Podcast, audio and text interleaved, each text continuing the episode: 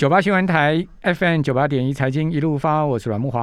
哦，因为双北啊，这个确诊的病例啊，跟呃需要需要进医院的人越来越多了哈。因为现在确诊有些人如果是轻症哈，像指挥中心又建议在家里面隔离嘛哈，就不要到医院去。啊，因为医院现在目前的整个病房啊，哈，包括呃医疗人力啊，其实都已经捉襟见肘了。好，昨天科比也讲了嘛，啊，救护车甚至呢都排队了哈，进不去医院里面。病人不知道往哪个医院去送，哦，这个问题啊，呃，就已经凸显出来。现在目前整个医疗资源呢，面临到非常紧绷的状况。好，那今天呢，指挥中心啊，在公布新的措施啊，就解隔离的新制度，即日起上路哈，就解除隔离的新制度，以加速病床的运能哈。什么样的新制度呢？个案退烧至少一天了，就是你已经不发烧一天哈，然后症状有缓解。那距离发病日已经十天了，好，无需裁剪呢，就可以解除隔离治疗啊，改为居家隔离，不需要裁剪哦。就是说，不管你是 现在是阴性阳性哦，你就直接到家里去了，好，就离开医院到家里去了。为什么？因为整个病房不够嘛。哦，我昨天前天就讲了，说这个大的医学中心啊，原本是负压病房啊，一人一间的，现在已经要一人两间了。哦，因为原本呃大的医学中心。呃，一要两个人一间，两人一间，对不起，口误，两人一间，本来是一人一间，现在两人一间，因为原本大约医疗中心他可能准备这个两百间病病房，那呃就就只能收治两百人，那现在两人一间的话就变四百人，就 double 了嘛，哦，因为病房不够嘛，好，所以在这样状况之下呢，解除隔离他也放松了，哦，那解除隔离放松呢，如果还是阳性的呢，那你回去居家会不会传染家人呢？这也是一个大问题啊。大家知道为什么这一次的新冠病情会这么严重哈？因为之前大家说台湾有本土有本土，但都没有爆发。好，因为你说有没有本土？我个人是觉得应该是有了，只是说那个病毒没有那么严，这个呃那么厉害啊。所以说基本上对于对于这个传染力啊各方面呢，没有没有那么没有大的威力嘛。那这次英国病毒不一样，那最主要我们是看那个 CT 值。什么叫 CT 值呢？CT 值就是说经过那个核酸检测啊。PCR 去做检测啊，然后去看它那个病毒量。讲白话，我我讲白话就是那个病毒量。CT 值越低，代表呢你的病毒量是越高。好，大家把它记起来。CT 值越低，代表病毒量越高；CT 值越高，代表病毒量越少。好，它相相反就对了。哈，好，那之前的 CT 值，台湾的这个还没有这波英国一病毒之前的 CT 值是多少呢？大概在三十左右。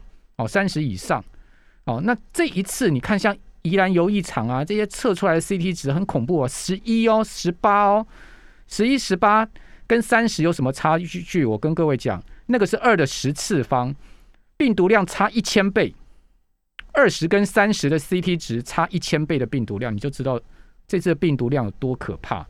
好，所以为什么大家特别注重防疫就是这样子，因为它病毒。病毒量太大了，所以你一旦跟确诊接触，你很可能就染病了，我就变成这样状况。哦，所以说呢，这这一次为什么致死率啊、重症患者要呼吸器的人这么多，就是因为它病毒量大，而且呢，这个毒性更高了嘛。讲白话就是这样子啊。哦，所以各位要特别注意哦。现在目前这个居家隔离的，就是说这个又放松了。好，吧。那也能，你现在怎么办呢？现在只能等这个本土本土疫苗赶快出来，是不是？哦，这个紧急授权，赶快出来一千万剂，赶快打。哦，好，好，那我们今天这两段呢有直播啊，我们要来请教新书作者古鱼哦，古鱼出了一本书叫《最强存股秘籍》哈。那古鱼在我们节目线上，因为我们现在来宾全部都改线上啊，不能请本人来到我们节目现场哈。好。古鱼你好，哎，古那个主持人好，木华哥好，那各位听众朋友们大家好。好，古于，你这本《存股秘籍》教了大家很多方法嘛，哈。那我看了，我看了，其中有很多招数啊，这个很像这个武林秘籍啊，一步一招一招一招一一步一步教大家怎么存股哈。那我挑了几个，这个我我觉得大家应该很需要、很受用的哈。比如说第一个，我想请教你的，你在这本书里面有一个四招挑优质的定存股，因为我们要存股，我们要先先学会存这个挑股票，对不对？哦，要挑对股票，挑对股票，我们存股的效率才会好。好，那你这个四招，这四招到底是怎么怎么悟出来这个心得的呢？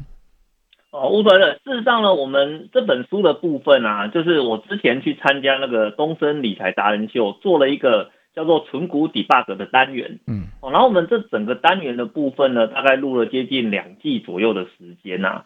哦，这两季的时间呢，就把我们在节目里面教的各种的心法，哦，全部把它做一个统整。哦，那当然了，我们在这个书里面的话，我们把它分成一个比较入门型的心法，跟一个比较进阶型的心法。哦，那像刚刚木华哥问的话，就是一个比较入门型的心法的这一块。就这四招选股是先比较入门的。哎，对对对，这是一个比较入门的，因为我们讲说入门的部分，就是你不需要花太多的时间，你就可以很快的找到这个资料的。嗯嗯。哦，因为你一开始啊，入门的部分资料就很难找的话哦，很多人就打退堂鼓了。对。所以我们一开始的这个入门的部分，一定要尽可能的简单。好。那我们在节目里面的，呃，应该说我在书里面呢教了几个方式哈，我想我们再大概解释一下哦，听众朋友一定一听就懂了。啊，首先呢，第一个哦，第一招是什么呢？我们要先选那个有连续配发现金股利的公司。OK，所以存股嘛，股息是重点嘛，对不对？对对对，一个一个，当然说股息是重点，然后另外一个的话是，你在存股的过程里面呢，如果一间公司它的股利的记录是不稳定的，哦，比如说今年赚啊，明年就不赚钱啊，明年变亏钱啊，那它的股利就发不出来了。对，那我在存股的过程中，我如果不能够每年都拿到钱放到口袋的话，那我的信心就崩溃了嘛，对不对？对。哦，所以我的第一招的话呢，就是你要先检查它的现金股利，而且呢要有连续性哦。连续多少年呢？呃，连续性的部分我会建议至少呢要五年以上哦。五年，OK，好。对对，至少五年以上哦。然后第二个的部分的话，我们会建议哦，它要注意一个指标哦，叫做 ROE 哦，这叫做股东权益报酬率。对。那股东权益报酬率最简单的一个概念就是，我今天呢，哦，如果我的股东权益报酬率我要求的是十个 percent，嗯哼，这个是什么意思？就是我拿一百块，嗯，哦，交给企业，然后企业的话呢，用这一百块再帮我多赚了十块钱，OK，哦，它的股东权益报酬率的话呢，就是所谓的十 percent，嗯嗯嗯，哦，那所以我们在做。公司的选股要求的时候的话，我们会说啊，你至少要能够赚个八 percent 回来啊，就说这样子你给他一百块，他能赚八块给你就对了。哎，对对对对对对对，那你能够赚八块回来的话，这还是符合我们对企业的基本要求。是，可能有时候听众会想说，哎，这个八 percent 会不会这个要求很严苛啊？哦，坦白讲不会哦，哦，因为很多公司的话，那个。它的那个 ROE 的部分呢，少说都是二十趴、三十趴以上。事实上，在台股市场里，这种公司还蛮多的。是哦，那另外一个举例哈，哦，举例嘛？对，等一下，等一下，我们到后面下一段再讲。哦，这个 OK OK OK，就顶 on day，然后我们等一下再讲。我们先把原则讲给大家听。OK，好，还有一个的话呢，是它本业收入的比例。对，因为我们有时候你买一间公司，你一定希望它好好的专注它的本业吧，不要。一下子今年跟我说我要做 A，明年跟我说做 B，后年要跟我做 C，哦，一个人哦，你不太可能同时身兼多个业务还能够做得很好嘛，对不对？嗯，没错。所以一间公司有没有专注本业，这个很重要。对，哦，这个所以呢，我们会说，哎，你一间公司啊，专注本业啊，收入的百分之八十以上啊，都是。本业赚进来的啊，那我觉得这间公司呢就是值得考虑的。OK，所以本业很重要，然后这个业外收入我们就把它放另外一边看了哈。对对对，因为业外不稳定啊，我们还是要看它的本业的这一块到底赚的好不好。好，然后第四个部分的话，是我们给投资朋友的一个建议哈，是就是它企业的类型。嗯哼，哦，你一定要。稍微注意一下啊，企业的类型的话呢，我都会非常建议哦，像入门的这种纯股型的投资人呢，嗯嗯，你最好是挑一些跟民生用品相关的。对，啊，民生用品相关的话，就是你很容易就可以看得到、摸得到、碰得到的这些企业啊，这是最好的。嗯哼，哦，比如说像，比如说你家里的什么瓦斯炉啦。楼下的超商啦，每天在喝的饮料啦，这些到底是哪些牌子？还是你常去哪哪几间餐厅？有些都是上市公司哎。嗯。那你如果每天常常在用哦，然后呢，你就会很容易去观察到这间公司它到底经营的状况是变好还是变坏嘛？对。哦，这个东西会反映在我们所谓的财务报表的前面啊。所以你如果一开始在做投资选择的时候，我都会建议不要离你的生活太远。嗯哦，这是一个蛮重要的一个选股原则啦。OK，好，这个生活方面的，其实生活必须的，其实里面有蛮多好的存存股标的，像食品股里面就是嘛，对不对？哎，对对对对对，没有错，非常的多哈。对，好，其实。我个人还蛮偏爱食品股的，啊，真的吗？对 对对，虽然说有很多人觉得说食品股很动得很慢了哈，但是我觉得就如同刚刚古鱼所讲的，其实它这个搞吃的这个东西的，他永远不败嘛，对不对？哎，对，没有错。当然餐厅例外哦，餐厅例外哦，这个呃什么餐饮餐厅就这。甚至稍微差了一点。餐饮连锁集团不是食品股，它是通路股哦。哎，对对对对，它是算通路服务股 啦。对对哦，好，那这个是基础基础工的四招，对不对？对，没有错。那我们现在来谈进阶的，好，就已经有这个基础工之后呢，我们进阶的存股筛选的指标是什么？哦，进阶的部分哦，这就需要哦有一点点财务报表的基础，嗯，哦，但是呢，我们帮各位整理几个重点啊。好，哦，首先第一个的话呢，我们要注意它的现金流量。现金流量，嗯嗯，对，现金流量嘛，比如说有些公司它可能会跟你说，我今天赚了一千万，我赚了一亿，对，可是这个钱如果没有流进来的话，这间公司是撑不下去的。没错，啊，所以。这个部分的话呢，如果是进阶指标，我们就建议说，你现金流的部分你要注意一下哦，这间公司到底现金是流入还是流出？嗯嗯。如果一间公司的现金一直呈现流出的一个状况哦，那它能不能够一直持续下去？这是我们要打一个非常大的一个问号。是哦，这那这是第一个。所以自由现金流量这个数字就很重要了嘛。哎，对对对，自由现金流量啦，或者是说呢，比较基本的，像它的负债比例的这一块。OK，我们希望一间公司，除非这间公司哈，它是本来就是用负债在赚钱的哦，比如说像银行，嗯哼，或者是说呢，有一些租赁类的股票，它原本就是靠负债在赚钱哦。这些公司以外，其他的公司，我们都希望它的负债比不要太高。OK，至少你维持在六十个 percent 以下，不然你看哦，像。最近市场的波动这么大，那很多公司的话呢，其实它可能会在这一波的打击里面啊，它的获利会呈现一个大幅度的衰退，然后甚至你说像以前金融风暴的时候不是很惨嘛，很多公司摔下去之后啊，就是因为它的负债比拉的有点高啊，以前结果对，结果他就是没有再回来了，没有再回来了。以前曾经有一有一度那个台湾的银建公司倒一票就是这个问题。我们这边先休息一下，等下回到节目现场。九八新闻台 FM 九八点一财经一路发，我是阮木花。我们今天访问的是古鱼啊，古鱼出本 Smart 出的书叫做《存股最强的存股秘籍》哈，古鱼的最强存股秘籍。好，那我也时常在这个不同的节目碰到古鱼啊。诶，主要也是在 通神啊，其他节目好像没有碰过。好，那其实对古鱼的这个存股啊，各方面也蛮钦佩。好，那古鱼出了这本书的时候，我就赶快请他来上我们节目，谈一下他的这个存股的方式哈。那刚刚我们教了大家四个基本的招数，现在四招进阶。对，我们现在继续，古鱼继续来把你的四招进阶告诉大家哈。OK，好，那比如说像刚刚提到那个现金流的部分，我们希望一间公司的现金流它是可以持续流入的嘛，那这样子公司的经营才能够做一个比较长线的一个经营嘛。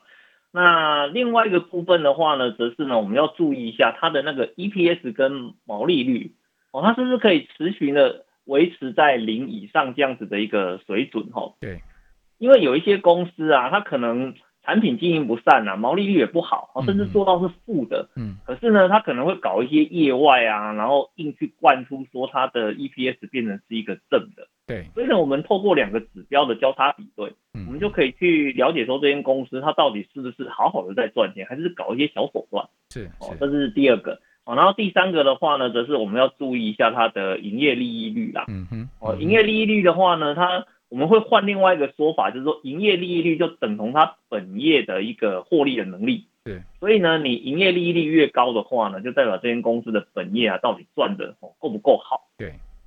然后最后一个的话呢，则是我们的呃，应该算是一个非常进阶的指标，我们把它称为叫做 PEG 哈。对。哎，PEG 的话呢，我们把它称为叫做本益成长比。嗯。那一般来讲，如果是在做选股的过程，其实投资人。呃，我们在存股的过程里面，我们都希望我们存的是一档成长股嘛，对不对？那如果是成长股的话呢？啊，有时候你看财务指标看老半天，有时候看不懂，没关系。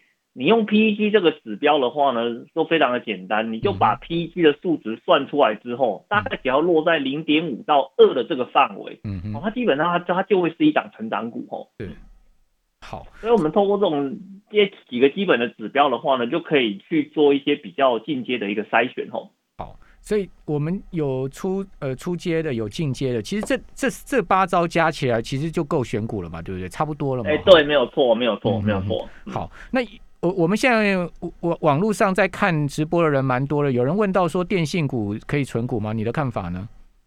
电信股嘛，其实呢，我觉得电信股它比较像是一种。债券型存股的概念。哦，因为呢，我们台湾的那三大电信啊，它的业绩是互相垄断的啦，所以它每年的获利数字跟配息率非常的稳定，甚至你看像前一阵子不是跌了一千四百多点嘛，对，我们的三大电信的股价几乎纹风不动啊，嗯，哦，所以呢，你如果说你今天呢，你说电信类股可不可以存，绝对是可以存的，只是你要先做一点心理建设。就是你就是只有赚它的值利率而已，你对于它价差的这一块，你不能够抱持太大的一个你你个人有存电信股吗？呃，电信股的话呢？以那个以前我们有有做电信股的一个存股，那那时候的话，我们存的是中华电信。OK。不过我那时候存的原因的话，是因为呢，我家里用了很多中华电信的服务，比如像手机啦、光纤啊，我都用他们家的。所以我那时候就去算说，啊我家里到底付给中华电信每年多少钱？对。然后呢，我就去买对相对应的中华电信股票的张数。哦，是哦。哎，对对对对对，我就把它给买回来啊，因为你买一张中华电信大概。呃，一张可以配四千多块嘛？对，所以呢，你就可以去算，说我支出多少，我就买相对应的张数回来，那这样就等同。你好厉害哦！你等于说是用中华电信的股息来付他的这些服务费就对了。哎，对对对对对对对对对对对，你敢收我多少钱，我就让你自己把钱付回去。哈，其实我当初投资中华电信的概念是这个样子。OK，好，那你说你以前有投资电信股，现在就没有了嘛？对不对？意思就是现在没有了。哎，对对对，我们那，因为我们后来这个部分的话呢，可能我们比较呃偏向一些成长股跟 ETF 的投资啦，哦，所以像那个电信类股的部分，我目前手上是没有的。好，那接下来你有一个打造不败战队，还有你的股票配置组合，因为我们刚刚是讲选股，那接下来我们选好股之后，其实还是要做组合，对不对？哎，对，没有错，没有错，没有错。啊，那我们在做组合的时候的话，基本上有两个原则哈。啊，首先呢，第一个呢，你要注意每档股票的波动率。嗯。哦，因为像波动率的话，它就是说，我们把大盘的波动当成是一，然后呢，你要买的那一档股票的话，你要去看说它的波动率是大于一还是小于一。嗯哼。因为这会决定了哈，你今天买的这档股票啊，会不会哦做一些很容易做一些那个。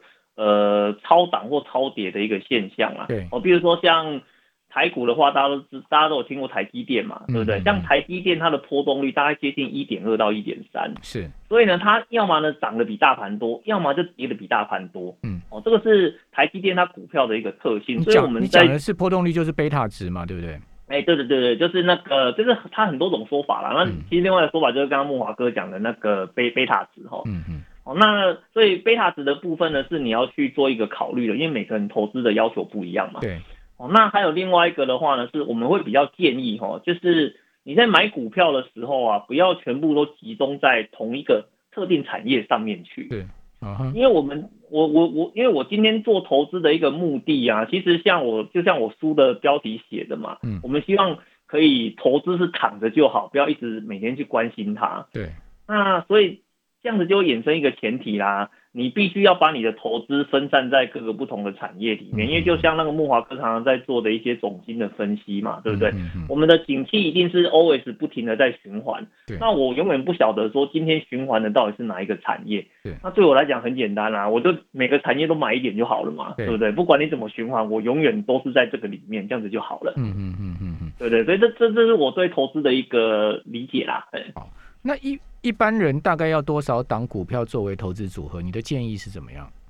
哦，投资组合其实哦，投资组合的话，应该是说你如果要用最少档达成哦，嗯，其实你就买一档零零五零就好了。是哦，因为零零五零它原本就是台湾的前五十大企业嘛，然后而且它也分散什么金融啊、船产啊、航运啊什么，全部通通都有。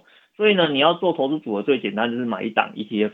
嗯，那你如果是要从个股的角度去切入哈，其实这个数字大概是十档。十档，OK，对，大概是十档，因为你十档的话呢，就可以把一些人为的一个一个意外的话呢，把它给排除掉嘛。对，嗯嗯嗯，好，呃，那接下来你还教大家实战演练哦，踏出存股的第一步。那我们存股第一步怎么踏出去呢？其实存股的第一步怎么踏出去？哈，嗯，哦，其实我们的建议都这个样子。要先去开户啊！哎，真的真的不划算，我真的哦，我我真的觉得这个东西真的是很重要，因为现现在没开户的人应该很少了，因为现在这个上千万人都都有户口了，就是证是有些人是开户之后钱都没有投进去啊，像有时候我在外面上课，像我有时候。我之前在外面上实体课啊，比如说我一次开班三十个人，我里面竟然有一半的学员，他说他对投资有兴趣，可是要么没开户，要么就是开户之后钱都没有投进去，所以他才会去上课啊。呃，不不不，按可是有些是上完课之后他也还是没有投进去啊，因为他会怕嘛。哦，所以他就等同说学了之后看了之后的话，他还是没有亲自去实践这一块，那我就会觉得这样子会很可惜啦。对，所以其实我觉得存股的第一步就是。你要先开户，然后开完户之后，真的把钱给投进去哦，这件事情非常的、非常、非常的一个重要啦。嗯嗯，哎哎啊，然后另外一个的话，就是你一旦要开始去踏入投资的这条路之后啊，其实我会给呃投资人的话，他的一个基本的建议就是说，我们希望说你买的第一档的标的物啊，嗯，我希望你可以先去从 ETF 这种产品开始去做着手的动作。OK，因为有时候我们去做选股啊。投资人呢，通常会高估他选股的能力，然后呢，去看清了那个他对那个大盘的一个判断哦。对，对，所以你如果说你不要说一开始投到市场里面就被吓跑了，或是马上被洗掉的话呢，其实你应该是要先从 ETF 开始买，然后呢，先去建立说你对整个市场的波动的感觉啦，以及你对于亏损的。忍耐的程度啦，你才有办法去好好的做判断嘛。像木华哥，我以前有遇到一个很夸张的例子，嗯，我曾经有遇过那个投资人啊，他传了一个线图给我看，嗯，他跟我说啊，老师啊，怎么办？我买的这一档标的物啊，没想到出现暴跌，对，哦，我现在应该要怎么做处理？他传了张线图给我，我那线图很吓人哦，好像从一个高点呢，像直线往下掉，看起来很可怕哦，嗯，可是后来想想不太对，我请他传完整的资料给我，嗯。结果我一看呢，发现它那个掉下来的这个，它是做局部的放大。事实上这一段距离的话呢，只跌了零点六趴而已。哎，零点六趴哦。然后零点六趴，想说奇怪，为什么零点六趴你会吓成这个样子呢？他跟我讲说，老师你有所不知啊，我这笔钱呢是我刚从银行的定存解约之后拿出来做投资的。哦。哦，以前他在银行做定存啊，一一整年。哦，大概只有赚一趴，对啊，来到这一趴。结果他说，我到市场投资才一天呢，我以前银行一年赚的钱，我一天就不见了，他吓死了。OK，好，好，所以说这个真的股市哈，就跟如果你过去从来没有踏入股市的人，真的是要稍微适应一下。好，那最后古云，你你可以讲个两三档，你现在目前有的存股的标的呢？哦，两三档嘛，像我们刚刚就讲说，你可能可以从身边的一个产业开始去挑嘛。像我目前有持有，比如说像樱花啦，OK，哦，像中华呃，像中国信托啦，还有像宝雅啦，樱花剑嘛，对不对？哎，不是。樱哦，樱花哦，樱花樱花一的樱花做那个热水器的，好好好，热水器樱花建是建设公司了。哎，樱花建是樱花建设公司嘛，对不对？樱花建是另外一。好，谢谢古鱼，谢谢。